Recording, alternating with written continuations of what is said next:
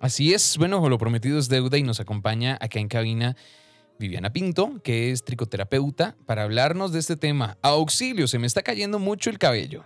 Hola Vivi, ¿cómo estás? Hola, buenos días. Gracias por la invitación. Todo súper bien. Bueno, por dice ya llegaste. Ay, gracias a Dios, sí.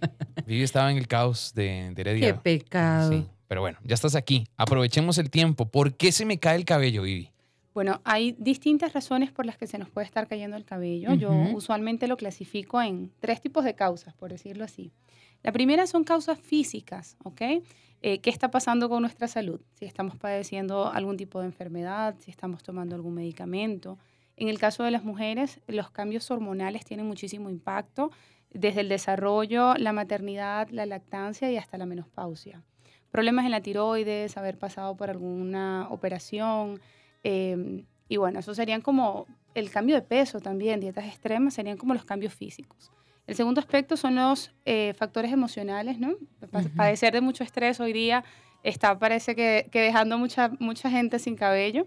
Y la tercera es qué hago con ese cabello, que es la forma como lo trato, cómo, cómo está mi higiene, si he, si he abusado de algún tratamiento químico.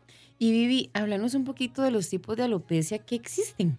Ok, hay muchos tipos de, alopecia ya determinados, sin embargo hay tres que son muy comunes, que, que era de lo que quería conversarte hoy.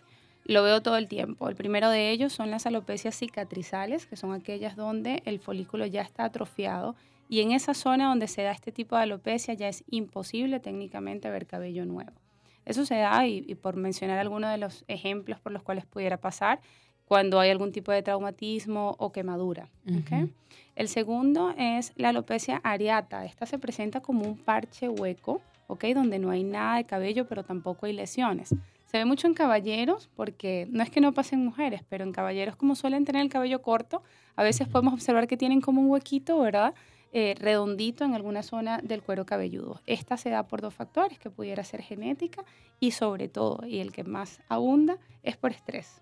Ah, Y la tercera alopecia más común a nivel mundial es la alopecia androgenética, que está definida pues, por un factor genético y es impresionante cómo aborda hombres y mujeres en unas tasas muy elevadas. A nivel mundial está probado que a partir de los 50 años, el 50% de los hombres la padece y el 40% de las mujeres.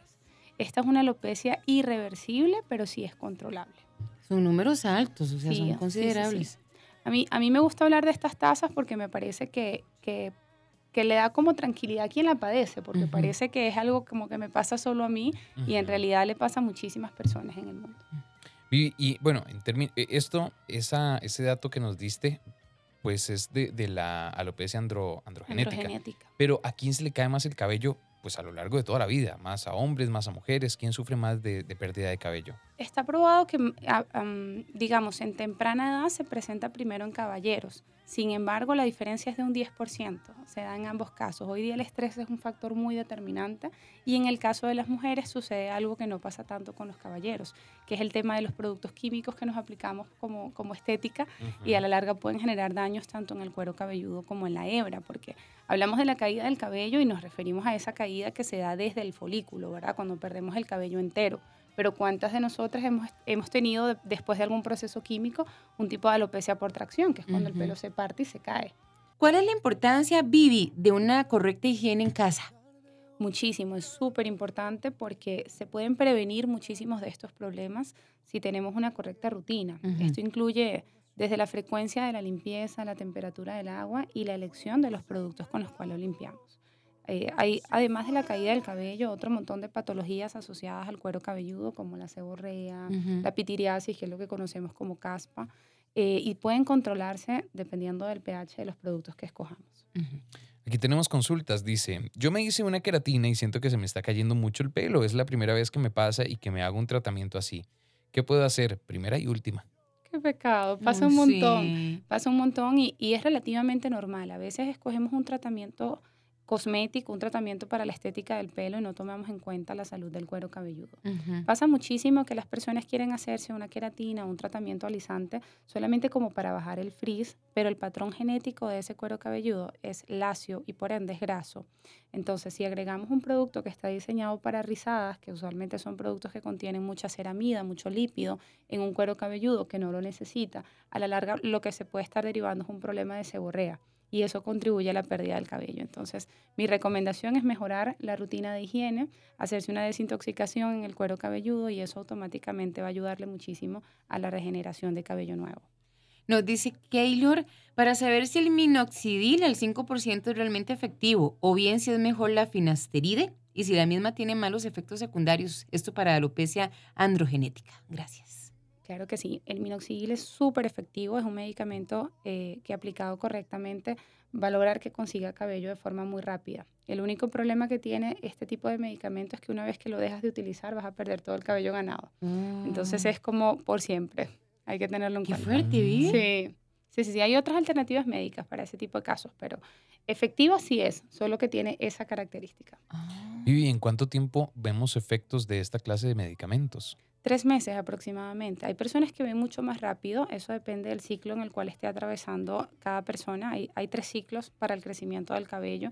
En una de ellas el cabello está creciendo, que es la fase anágena. Está otra donde está en reposo y está una donde se está cayendo mucho. Dependiendo la fase en la que estés, vas a ver resultados más rápido. Pero la media está alrededor de, alrededor de tres meses. Ujú. Bueno, que aquí también nos pregunta Mari que si dormir con el aceite de coco en el cabello es bueno. totalmente no recomendado. Yo no recomiendo aceites, eh, aceites no cosméticos para, para la hebra. Vivi, ve, tenemos el WhatsApp saturado aquí, así que vamos a ir sacando poco a poco y, y respondiéndoles, verá, muy puntual. Dice por acá. Hola, buenos días. Eh, una consulta. La alopecia es eh, heredada y viene de la madre o del padre. Listo. Sí, efectivamente, como conversábamos, la alopecia se hereda, viene, viene determinada a veces en factor genético y ambos pueden dejarte esa herencia no tan linda Ok. O sea, puede venir por, por ambas partes. por ambas entonces. partes, así es. Dice mm, Melanie, ¿cuál es la recomendación para el cuidado del cabello para una mamá en lactancia? Se me cae muchísimo. Ay, Melanie. Lo primero, tener paciencia, porque es súper normal dentro de ese periodo tan lindo de la vida de una mujer perder más cabello de la cuenta. La primera recomendación sería mejorar la higiene, ¿ok? Lavarlo seguido, asegurarte de usar agua en temperatura ambiente, cuidar el champú que estás utilizando y súper importante cuidar la dieta, asegurarte de consumir suficiente agua y proteína. Dice por acá eh, un oyente, dice, hola, quisiera saber si usar gel para fijar el cabello a diario puede provocar caída más adelante o es solo un mito. Saludos. Es una gran verdad. Al final, eh, la, correcta limpieza o, o la oxigenación que le permitimos tener al cuero cabelludo es determinante para que haya una renovación positiva. Entonces, el plastigel, bueno, algunos productos que tienen gel y alcohol lo que hacen es obstruir el cuero cabelludo. Si lo usas una vez no va a pasar nada, pero si forma parte de un hábito a lo largo de los años, sí puede relacionarse más adelante con un problema más severo. En esta otra vienen varias preguntas. Ok. A mí se me cae mucho el cabello. ¿El uso de la secadora y la plancha contribuye a la caída? ¿Dormir con el cabello en un moño afecta a la caída? ¿Cuál es la mejor manera o cómo debería tener el cabello al dormir y cada cuánto es recomendable lavarlo? Ok, ahí vienen varias preguntas. Sí. Voy, a, voy a tratar de irlas recordando. La frecuencia de limpieza viene determinada también por el tipo de pH de cada persona y su rutina. Yo recomiendo un máximo de día de por medio, pero si por ejemplo es una persona que se ejercita a diario, suda mucho, debería lavarlo a diario. Eh, la forma más adecuada de dormir, si quieres recoger el cabello por razones estéticas, tienes que hacerlo muy suave. Una trenza floja, una liga al final del cabello, pero que no haya presión y tracción en el cuero cabelludo. Moños en este caso no lo recomiendo. ¿Y la secadora y la plancha? La secadora y la plancha generan más daños a nivel estructural, es decir, a la hebra que al cuero cabelludo. Usualmente hacemos más enfoque en la plancha, en, en alaciarnos las puntas y darnos forma, que en el cuero cabelludo. Entonces está más vinculado con un daño a largo plazo a nivel de, de cabello que de cuero cabelludo. Para eso también están los protectores térmicos y las herramientas tienen Cierto. regulación de temperatura. Yo siempre digo, con relación a la secadora, que es la que en este caso toca la piel, eh, vamos a tratar de secar el aire con la temperatura media, no hay que usar la más caliente para estos fines. Dice por acá, buenos días, soy mujer, de- soy mujer de 39 años y es demasiada la caída de cabello que, que tengo. Ya no sé qué hacer. Ok. Cuando, obviamente no las estoy viendo, ¿verdad? Pero cuando escucho algo como esto, lo que me pregunto siempre es cómo se ve el cuero cabelludo. ¿Ya hay espacios vacíos? Porque hay que también normalizar un poquito el tema de la caída del cabello. Es decir, todos mudamos cabello a diario y todos vamos a perder entre 100 y 150 cabellos diarios. Eso está en rango normal. Si yo soy un caballero que tiene como Jeffrey el cabello corto y ve 150 cabellos en la almohada, quizás no lo alarme mucho, pero si soy una chica que tiene el cabello muy largo, oscuro, rizado, posiblemente encuentro 150 cabellos y se me hace una bolita y me alarma.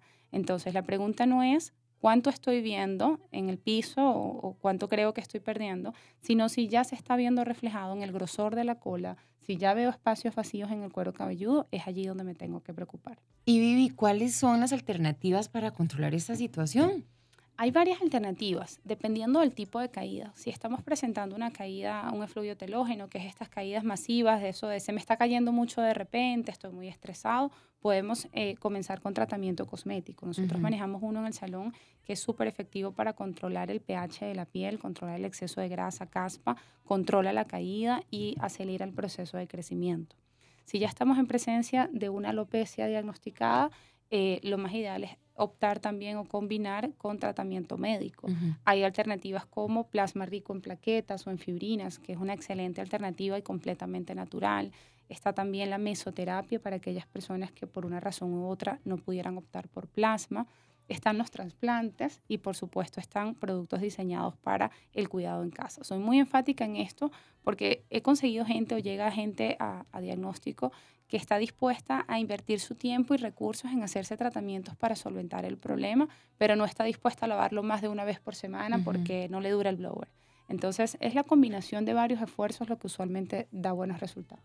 Y una pregunta, es que nos, nos consulten también, usar muchas gorras así también afecta. Mascarillas. No, no, no, gorras, gorras. Ah, ok, ok, para cubrirse del sol. Ajá, cachuchas.